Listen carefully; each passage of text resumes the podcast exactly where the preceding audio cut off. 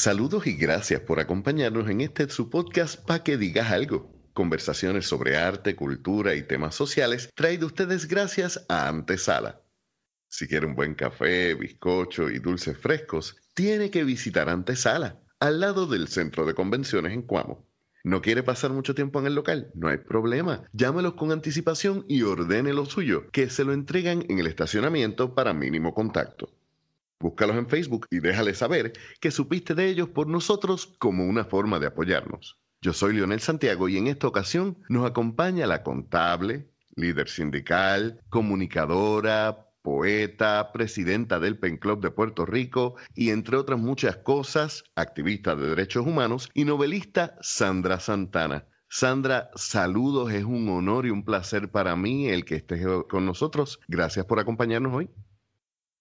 Muy buenas tardes, Lionel. Gracias por la invitación. Un placer estar contigo aquí en este tu programa. Gracias. En esta ocasión vamos a estar conversando, entre otras cositas, sobre tu novela La fábrica de botones. Pero antes de comenzar, para que nuestro público vaya conociendo, te quisiera que compartieras, porque además de novelista, eh, como he dicho, haces muchas otras cosas en el ámbito literario. Comparte un cuarto tuyo para que tengamos más o menos una idea de tu voz literaria, por favor. Pues mira, te voy a leer el cuento titulado Despertar. Es mi cuento preferido, uno de los primeros eh, que escribía a nivel profesional. Está en la antología Vivir del Cuento, que se publicó en el 2009 con el colectivo del mismo nombre, Vivir del Cuento. Despertar es un cuento de una sola página. Aquella tarde papá llegó hecho una furia. Se paró en medio de la pequeña sala. Su figura imponente llenaba casi todo el espacio. Observó con detenimiento las paredes antes de comenzar a gritar que en su casa no podía haber cuadros de imágenes porque era pecado. Uno a uno empezó a arrancarlos. La última cena, el pastor y sus ovejas y hasta San Judas Tadeo, todos fueron a dar al piso sin más ni más, esparciendo vidrios por doquier.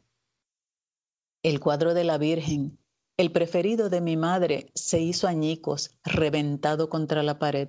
No se salvó ni el crucifijo de cerámica que le envió mi hermano desde Corea. Ese cayó al suelo con gran estrépito, desmoronándose en el acto. Al final, las paredes quedaron desnudas. Cuando terminó la refriega, papá se ajustó los calzones y se marchó satisfecho. Mi madre y yo contemplamos la brutal escena desde la cocina, Llorando en silencio, mamá se dispuso a barrer los restos de los símbolos de su fe católica, arrasados por el incipiente pentecostalismo de papá. Yo vi sus lágrimas mezclarse con el polvillo en que quedó convertido el crucifijo, regalo del hijo mayor. Sentí mucha lástima por ella y procuré estar cerca mientras recogía, pero ordenó que me fuera, por temor a que me cortara con algún residuo de la destrucción. Muñeca en mano, salí de la casa y me senté al final de la escalera. Sentí el pecho apretado porque era la primera vez que veía llorar a mamá y porque pensaba que las lágrimas silenciosas debían doler más. A los pocos minutos pasó un niño y me invitó a jugar. Le dije que sí, pero desde ese momento, en cada juego, iba a ser yo quien diera las órdenes. ¿Qué te parece? Interesantísimo. Tengo aquí. Necesito un segundito porque hay mucho que desemboñar ahí. Hay muchísimo. Eh. ¿Qué tan biográfico es ese cuento para empezar? Y es necesario empezar de ahí como punto de referencia para muchas cosas porque conozco muchas historias que son similares y conozco personas que sufrieron situaciones así. Pues mira, sí, es, biográfico. Yo estaba así pequeñita, como lo, lo menciona el, cuento, ¿verdad? Que la niña pues salió con su muñeca. Pues tiene su ficción, ¿verdad? Porque pues para convertirlo en cuento se, se ficcionaliza. Pero yo tengo ese recuerdo de yo pequeña haber visto a papi llegar a casa y ese día él llegó virado. Mami tenía las paredes llenas de cuadros, mami era católica pues era, éramos muy pobres, ¿verdad? En aquel tiempo y las paredes estaban sin empañetar. Eh, pues la casa fue una casa que ellos fueron haciendo poco a poco con miles de trabajos, ¿verdad? Mi papá con los trabajos que tenía y el, el sueldo de aquel tiempo. Y pues esas paredes pues aparte de su fe católica, yo entiendo que también era una forma de adornar un poquito, ¿verdad? De, quitarle un poco la fealdad de estas paredes sin empañetar. y, yo recuerdo así, tengo ese recuerdo de, haber visto a papi tumbando todos los cuadros de mami. Págata, págata, págata. Entonces, el resto es ficción, pero, eh. eso ocurrió. Abel de Andrea siempre dice, una anécdota, tú puedes añadirle hasta un 20% de exageración sin que pierda la realidad para embellecerla. Me bien fuerte porque por un lado yo como protestante entiendo la teología, sin embargo como puertorriqueño también conozco la cultura y estás contando esa historia y literalmente estoy pensando que yo estoy sentado en mi escritorio, en la gaveta izquierda yo tengo un rosario yo soy protestante, fui pastor, soy toda la vida he sido protestante, nunca en mi vida fui católico, pero yo tengo ahí un rosario que me lo regaló mi mejor amiga, que es militar, y ella me lo trajo en el, mira cómo son las cosas, ella me lo trajo en el verano del 2017. Eh, me dice, yo no sé por qué yo siento darte esto.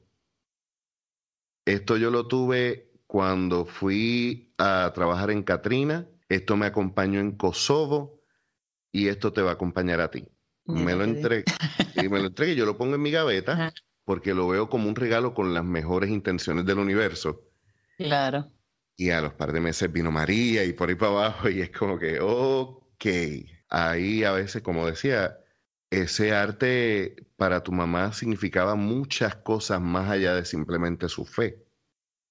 Simplemente su fe con todo lo que esa fe y ese deseo de tener su casa bonita, eh, de verdad que me conmueve. Te pregunto, viendo tu biografía y la resumí muchísimo, uno podría pensar que estamos hablando más de una persona.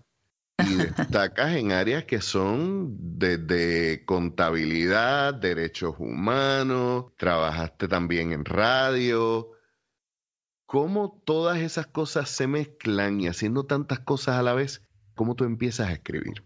Pues mira, la literatura fue primero, porque yo siempre supe que quería ser escritora. Y pues desde pequeña yo, pues yo lo sabía, ese me preguntaban qué tú quieres ser, qué tú vas a hacer cuando seas grande, y escritora. Y empecé a escribir en mi temprana adolescencia, pero cuando llegué a llegando a cuarto año, recuerdo como ahora una conversación con mi hermano mayor y él me preguntó, ¿y qué tú quieres estudiar? Pues, pues yo quiero estudiar humanidades porque pues había esa creencia, ¿verdad? Para escritores venían de, de humanidades. Y me dice, estudia otra cosa, mija, porque en Puerto Rico los escritores se mueren de hambre. Y yo anda para el cara. Entonces me decidí por la, por la administración de empresas porque también me gustan los números. No creo, algunos, para algunos es una combinación inusual, ¿verdad? Digo. Sí, pero me gustan los números, entonces. Yo literalmente entiendo más de griego, latín y hebreo que de aritmética y de. Llega un momento donde para mí eso es lenguaje divino y no, no le cuadro, pero sí, sí, esa idea de que son dos mundos por separado, eso es una falacia. Y entonces estudié administración de empresas con concentración en contabilidad. Luego hice una maestría también, eh, lo mismo. Y durante ese tiempo eh, que estuve haciendo esos estudios, pues yo trabajaba, primero trabajé en tribunales, en la Oficina de Administración de los Tribunales, con expedientes criminales inactivos. Entonces, cuando me gradué del bachillerato, pues me avisaron de una plaza que había surgido en el Fondo del Seguro del Estado, llené y me, me escogieron. Y allí fui a trabajar. Los últimos 18 años de, de mi carrera en el servicio público fueron en el fondo. Y yo ahí era contadora auditora. Lo único que tenía por escrito, vamos a decir, eran los informes de auditoría, porque pues todo lo demás eran hojas de trabajo con números, pero ahí el puesto era unionado el fondo es un taller unionado donde hay cinco uniones, pues que han sido muy vapuleadas de, desde, ay Dios mío, Alejandro García Padilla, desde Alejandro García Padilla para acá han sido bastante vapuleadas y, pues ya no es lo mismo, pero siguen ahí, siguen dando la batalla. Y mi puesto era unionado, entonces yo empecé prácticamente dos años después de entrar al fondo, entré a ocupar puestos en la Unión, en la Junta de Directores de la Unión. Estuve en casi todos los puestos, hasta fui eh, presidenta también. Como parte de, mi, de mi trabajo en la Junta, pues una vez alguien dijo, pues deberíamos tener un, boletín informativo. Y, ah, pues qué chévere, como yo siempre tenía, ¿verdad? Esa venita de escribir. Pues, este es mi momento. estuve 10 años editando ese boletín. Era rústico, una cosa rústica, porque no había dinero para, para, hacer una cosa fina y a colores y eso. Pero, pues ahí yo tenía... Sí, sí, y tenía secciones de no solamente sindicales, tenía de salud, de distintos temas ambientales, y un día empecé a, escribir poemas, a incluirlos. Le, puse El Rincón Sentimental. Muchacho, y a la gente le gustó muchísimo, entonces la seguí mm. haciendo, la seguí haciendo y un día empecé también a escribir microcuentos ahí y, y gustaron mucho, eso, eso lo tuve 10 años, entonces hasta que me retiré, me jubilé en el 2010. Pero entonces en el 2004 recuerdo que un compañero de trabajo llega donde mí y me dice, Sandra, mira, y me trajo una promoción de la Universidad del Sagrado Corazón sobre la maestría en creación literaria. Y yo dije, mm, esto es lo que yo estaba esperando toda mi vida, pero yo estaba dirigiendo la Unión en ese momento y yo dije, mm, no voy a tener tiempo, no voy a poder. Pero en el 2006 dije, sí, ahora lo voy a hacer, olvídate. Y entonces me matriculé en el año 2006 y así yo llego a la literatura como yo quería, porque pues de, de, una preparación en números, pues acá llegué a la preparación en las letras y fue una maestría que me disfruté a cabalidad. Y, me, dio, me dio las herramientas y la confianza necesaria para pues yo tirarme a, publicar profesionalmente, que ahí, como te comenté al principio, pues comenzamos con el colectivo Vivir del Cuento. Ocho estudiantes atrevidos, ¿verdad? Liderados por Héctor Morales Rosado, que dijo, caramba, nosotros tenemos cuentos bien bravos, esa, esa fue la, mm. la palabra que usó. ¿Por qué no, no hacemos una antología? Y pues lo hicimos y la publicamos en el año 2009 con mucho éxito, tuvo mucho éxito esa, esa antología. Qué curioso que tú hables de, estudiantes aventados, aventurados y atrevidos para hacerlo. Porque veo unas similitudes. Yo termino estudiando, empecé por psicología, me cambié después a trabajo social, porque cuando estoy en cuarto año tengo la conversación con, con mi viejo, quien fue ingeniero hasta que se retiró, y me dijo, ¿qué tú piensas mm. estudiar? Y yo le dije, yo quiero estudiar literatura y filosofía. Y me dijo, de eso la gente se muere. yo le dije, bueno, pues, pues, la otra opción es que yo quiero irme a estudiar teología. Mira, y mi viejo es ateo y para él, pues, él se lo tuvo que, bajar con un vaso de whisky para las emociones. Eso fue grande. y me dijo, pues mira, que eso de eso también la gente se muere. Terminé estudiando trabajo social, lo cual me encantó, eh, pero lo mío siempre fue la literatura, la creación, etcétera. Y justamente cuando estoy haciendo mi bachillerato principios en, en psicología, para el 2008 es que yo empiezo a hacer el primer colectivo, que fue en Entre Líneas, que estuve con Enrique Jiménez Cuarto. Y nosotros lo empezamos porque ambos tuvimos una profesora de literatura que en un momento en un salón de clases dijo, a nadie le interesa la poesía, la poesía solamente se estudia como un arte literario, pero a la gente solamente le importan los poetas que están muertos. Y yo decidí empezar a hacer micrófonos abiertos y trabajar en colectivo porque yo lo que decía es, no, eh, lo que pasa es que la gente tiene una idea predeterminada de lo que es la poesía y no saben que le gusta la poesía porque no conocen poetas que les gusten. Claro. Y esa antología, Vivir del Cuento, ¿cuántos escritores fueron? Éramos ocho. Estaba Héctor Morales, Andrés O'Neill, Juan Félix Algarín, tres varones y cinco mujeres. Shara Lavender, eh, Lucia Reverón, Miranda Merced y Samari Castrodat y yo. Te pregunto, porque eh, hice la nota mental, mencionas que primero trabajaste con expedientes criminales que ya estaban para decomisarse, ¿no? Ajá. Me imagino que de allí pudieron haber salido mil anécdotas interesantísimas. ¿No has anotado alguna que vayas a trabajar? Las tengo en mente. Las tengo en mente. Sí, se veía cada cosa porque a veces nos llegaban hasta evidencias que no se supone que llegaran allí, pero llegaban. Eh, declaraciones juradas, Sí, unos casos interesantes y otros bien, bien horribles. Hablando de lo horrible, vamos a hablar de tu novela en un momento, pero quiero volver a, tu carrera porque me está bien interesante dos puntos. Número uno, que a veces la gente piensa que el tener la oportunidad de hacer el, el sueño de uno como artista, pues uno no tiene que hacer en los primeros 10, 15 años de su adultez, porque si no, perdiste tu tiempo sin embargo, tú en vez de matar ese sueño, que me acuerdo el meme de cambié mis sueños por un trabajo estable, tú dijiste, no, yo voy a mantener ese sueño vivo, pero tengo que esperar al momento oportuno. Sí, sí, lo mantuve vivo y, de hecho esa maestría, que ahora se llama de otra manera, ya, ya no es la maestría en creación literaria, estuvo 14 o 16 años activa daba la oportunidad a personas de distintas carreras, no, no tenías que venir del área de humanidades. En esa maestría, pues, había contadores como yo, había médicos, abogados, arquitectos, de, de todas, de todas las, áreas. Había algunos que salían del bachillerato y, y se matriculaban. Pero, bueno, Emilio del Carril, un tecnólogo médico y un excelente cuentista. Eh, claro, eh, porque a todo esto eh, algunos criticaban que no, que no se puede enseñar a ser escritor. En general, los que entraban a esa maestría eran personas que, que tenían su talento para escribir, o sea, no, llegaban de la nada. Desde antes. Claro, y que iban a perfeccionar unas técnicas que se logró con mucho éxito. Fue, fue una idea genial de, del profesor López Nieves, Luis López Nieves. Hacía falta porque uno llega al momento en la vida que ya uno, ¿verdad? Pasa de la, de, la, de la primera juventud, digamos, y, la gente dice, pues yo no voy a volver a la universidad para hacer un bachillerato en humanidades, empezar de cero, porque era la concepción que había. Había que estudiar humanidades para poder ser escritor, aunque había otros casos, ¿verdad? Anteriormente, el siglo XIX, por ejemplo, médicos, abogados, pero sabes que en el siglo XX pues había esa, esa idea, salían y de la UPR, ¿ves?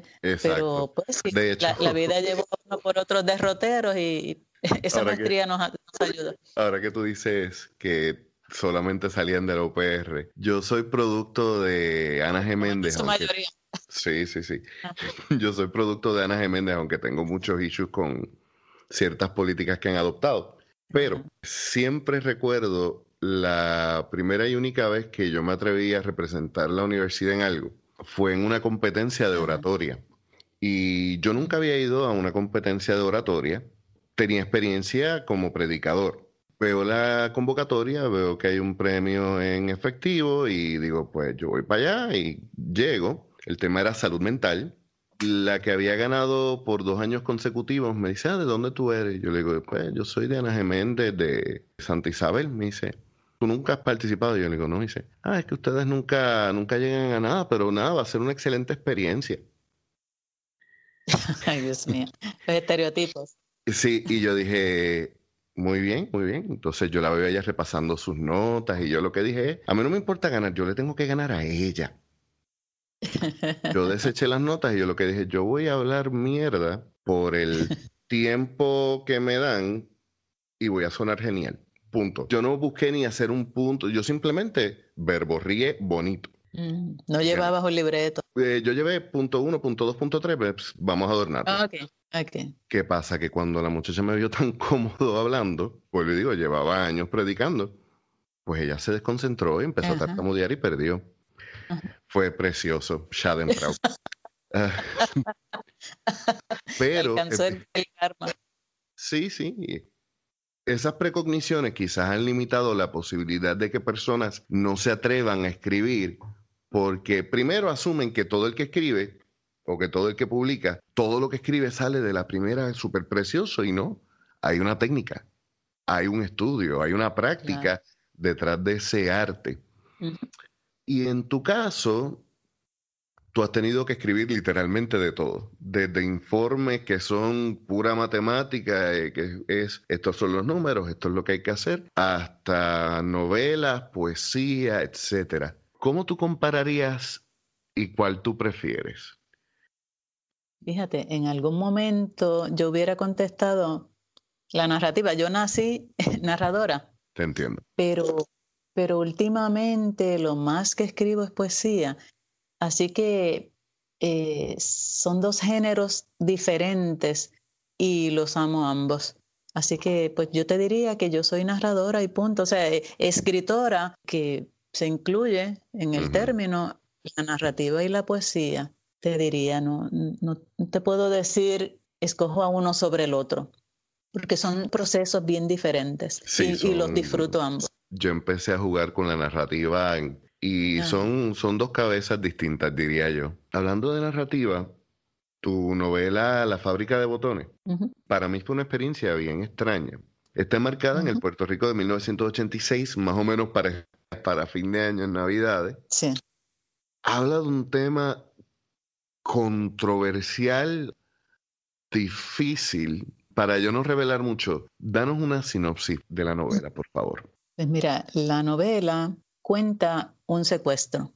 Comienza con el secuestro de una niña y el viaje que dan dos maleantes para esconder a la niña hasta que reciban las instrucciones finales, porque la iban a sacar del país. En ese transcurso, en ese viaje, suceden otras historias paralelas. La historia está fragmentada y cada capítulo es focaliza en personajes distintos y en localidades distintas también. Esas historias complementan ese tema central que es la trata de menores en Puerto Rico en 1986. ¿Qué te lleva a un tema que aquí la gente, y me acuerdo cuando creo que fue la, la doctora Polo en un momento tocó el tema y la gente se escandalizó, se horrorizó. Claro, hay un montón de cosas que se puede decir sobre el programa de, el programa de la doctora Polo, pero la gente se ofendió porque decían, no, eso en Puerto Rico no pasa. ¿Qué te llevó a este tema tan incómodo y por qué lo enmarcas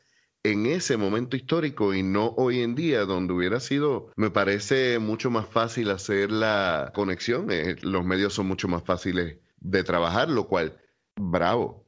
A mí me, parece una forma bien interesante de mover la, historia y la, ponerlo en los 80, porque así no tienes una capacidad de redes sociales, así no tienes unos medios de seguridad mucho más difíciles de romper. Pero por lo que has comentado en otras entrevistas y en otros conversatorios, sé que hay una razón específica por la cual lo enmarcas en ese momento histórico. Cuéntanos de eso, por favor.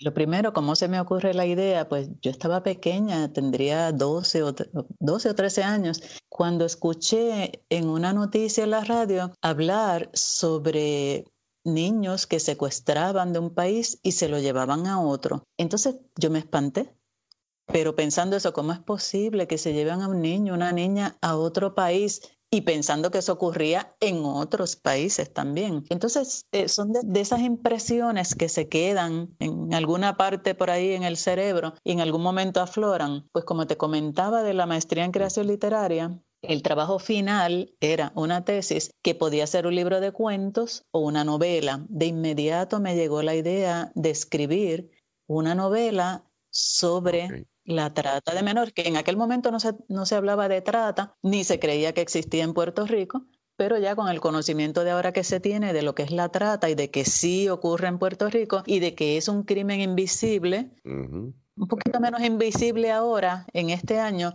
pero en el 86 totalmente invisible en el sentido de que pues la gente pensaba en su mayoría que eso no ocurría aquí.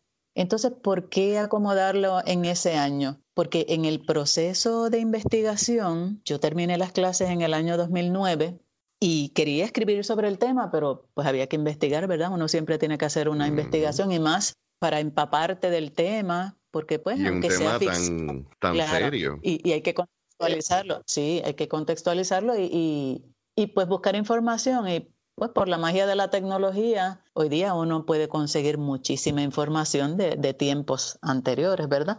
Pues para ese tiempo, para el año 2010, la Universidad del Sagrado Corazón ofreció una serie de, de, charlas que titularon Jornada contra la Violencia y en una de ellas se trataba sobre el informe de la Fundación Ricky Martin que se titula la trata de personas en Puerto Rico, un reto a la invisibilidad. Entonces, la, esa charla estaba a cargo del el doctor César Rey, que era director en aquel momento, de la fundación.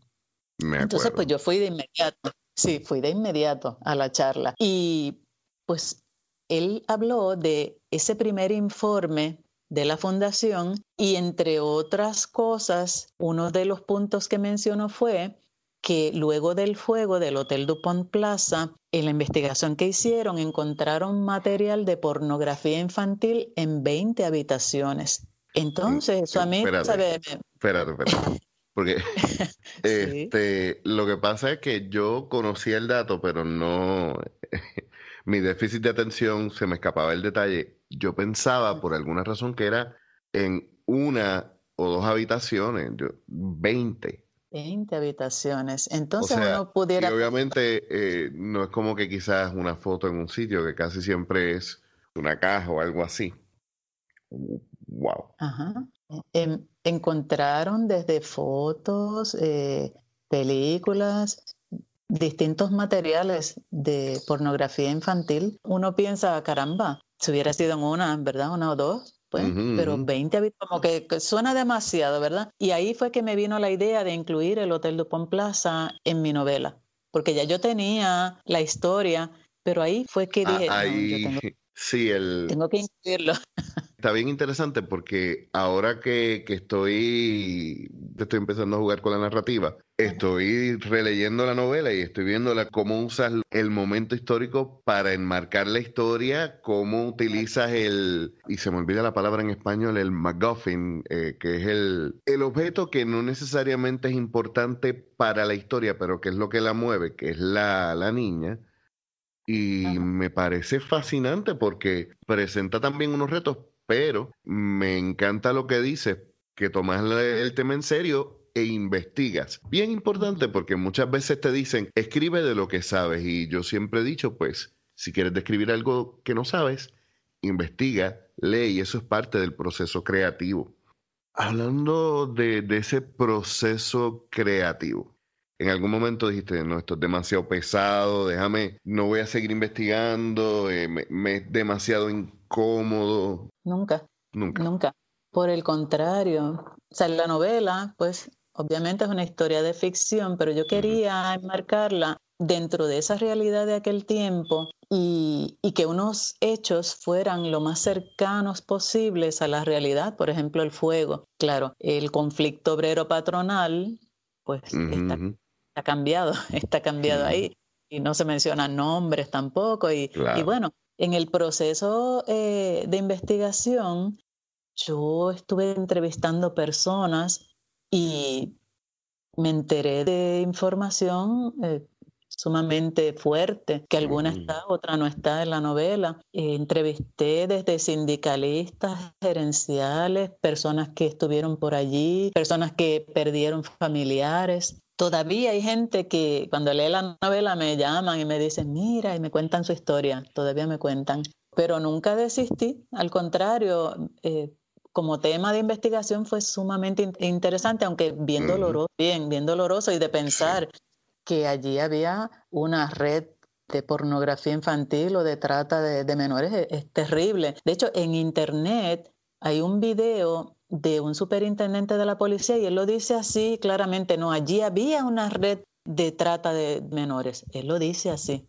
Tú sabes que también la novela habla de, muchachas jóvenes, menores, menores y, jóvenes que se prostituían. Bueno, pues eso también también se da, también se da. Sí, porque... Eh, o se daba, vamos a, vamos a, hablar de en pasado, pero es muy probable que, que Digámoslo se de, de, una forma más, entre comillas, legalmente responsable hay evidencia de que se ha dado en unos momentos, por lo cual podemos asumir que se continúa dando. Y podemos asumir que se continúa dando. Hay un punto que por el momento histórico que estamos viviendo es necesario hablarlo.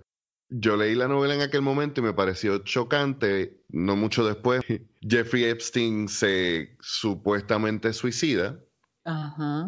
Y más adelante ocurre el revolú de aquí de Yatea PR, Ahí hay quienes han señalado el hecho de que el revolú de yate APR es con una persona que tiene, ajá, yates y que la isla de Epstein no está tan lejos de Puerto Rico. Mm, wow, wow. Eh, Exacto. esto, esto, no, no, esto de la trata tiene tantos tentáculos y a tan altas esferas que por eso no han logrado, no se ha logrado erradicar ese mal a nivel mundial, pero aquí hay personas que se lucran de esto, que, que son personas que, que, están en altas esferas económicas, eh, etcétera. No hace mucho hubo alguien de la policía que estuvo preso por, por haber abusado de su hija. Y literalmente cuando él sale de la cárcel, lo que él dice, yo cometí un error. Y yo entiendo que uno como sociedad debe aspirar a que todas las personas paguen su deuda con la sociedad y como trabajador social y persona de fe también creo que en su gran mayoría las personas pueden ser cambiadas, redimidas, pueden reaprender, como ustedes quieran llamarle. Sin embargo, el llamar el abuso de menores y el traficar, porque él compartió unas fotos, había material pornográfico en su computadora, llamarle es un error. Como restando la importancia y déjame decirte que si bien es cierto que las personas, pues todo el mundo merece una oportunidad, también es cierto que, y hay que buscar las estadísticas, los pedófilos o pederastas no se curan, que salen de la cárcel a lo mismo. Exacto, no, solamente eso, o sea, no solo eso, las estadísticas también muestran que un ofensor sexual no tiene una sola víctima. Generalmente, claro. quien comete una, una ofensa sexual lo hace en más de una ocasión y por eso, pues, no es algo que uno puede comparar, por ejemplo, con una adicción a una droga, con alguien que bajo un coraje mata a alguien, porque es importante el entender que cuando se habla de una red y cuando se habla de trata, me parece muy correcta la frase que utiliza, son muchos tentáculos porque se ve de muchas formas. En la trama ocurre con un secuestro, pero también Está el caso del niño que se prostituye para satisfacerle el vicio de drogas a su mamá y otros casos más también. El niño que, que vela el, del punto de drogas. Hay muchas formas de la trata. La trata no es solamente eh, sexual. el secuestro, vamos a decir, y ni es sexual tampoco solamente. También hay trata cuando se explota laboralmente a los niños, a los menores o a cualquier persona sin el consentimiento y siempre que alguien se está lucrando de esa actividad son muchas maneras, sí. Y fíjate, una de las cosas que a mí más me gustó, yo pensaba que la pedofilia iba a ser un tema bien central, porque estás hablando de la trata sexual de menores. Y escribir sobre esos temas es una línea bien delicadita entre informar, mostrarle lo asqueante de la situación o rayar en el shock value. En tu caso, tú lo evitas porque el tema no es crimen del abuso de menor, es la trata y la trata se desarrolla mientras trafican como tal con una menor. Sí hay unas escenas donde tú presentas unos abusos, hay unos momentos donde se alude al recuerdo de un abuso desde la perspectiva. Y bien interesante, tú no trabajas la voz narrativa desde la perspectiva de la víctima como tal, casi siempre desde la voz del victimario. Ajá. sí. sí, sí. ¿Cómo tú llegas a esa decisión? Porque la historia la pudiste haber retratado desde mil formas. La pudiste haber retratado desde el punto de vista de, la víctima, que es casi siempre lo más común. Casi siempre cuando se quiere retratar lo horrible, lo frustrante de una situación, pues uno lo hace desde el personaje con el que más uno puede empatizar, que es la víctima. ¿Cómo tú llegas a esa decisión como escritora? La clave me la dio el título del informe de la Fundación Ricky Martin, un reto a invisibilidad. Entonces, además de que decidí incluir el Hotel Dupont Plaza, pues decidí contarla mayormente, aunque cada capítulo eh, focaliza en un personaje, pero esa focalización en los dos maleantes iba a ser, decidí que iba a ser la, para eso mismo, para mostrar ese crimen que es invisible a los ojos de todo el mundo, pero está ocurriendo está ocurriendo no solamente el secuestro de la niña, sino el niño que vela el punto de droga, la prostitución de las muchachas en el hotel. Todo está ocurriendo. La extorsión. Exacto, a vista de todo el mundo, sin embargo, eh, nada, la vida sigue igual, nadie se da cuenta de nada. Al hacerlo así desde el punto de vista de, vista de los victimarios, pues le da otra, otra visión a ese crimen que está ocurriendo para que el lector tenga esa, ese otro ángulo del victimario, del criminal, para llamar la atención sobre ese problema que ocurría en aquel momento, que, es, que ocurría antes de ese momento y que sigue ocurriendo al día de hoy y que para unos ya no es tan invisible, pero para otros lo sigue siendo. Hay gente que no piensa que ese problema aquí está así. Hasta hace poco se hablaba de treinta y pico de personas desaparecidas. ¿Y, qué pasa con eso? ¿A quién le importa? ¿Qué pasa con el gobierno? Hay niños que no se sabe qué pasó, estaban en un hogar sustituto y de momento desaparecieron. Pues uno pudiera pensar, se escaparon, ajá, pero ¿y, quién pero sabe siguen de siendo ellos? menores que, que, el Estado era claro, responsable. Claro, y se escaparon en realidad por su voluntad o alguien se los llevó. Bueno, vamos a dejarlo hasta aquí el día de hoy ya que hay mucho que pensar sobre lo que hemos conversado. Si quieres conseguir la novela de nuestra invitada, el enlace, como siempre, está en las notas del episodio. Recuerda también seguirnos en nuestras redes sociales y suscribirte a nuestro podcast para recibir nuestro episodio semanal cada lunes. Como siempre, gracias a nuestro técnico Arnaldo Torres Vega. Yo soy Leonel Santiago, nos escuchamos la semana que viene y ahí tienes para que digas algo.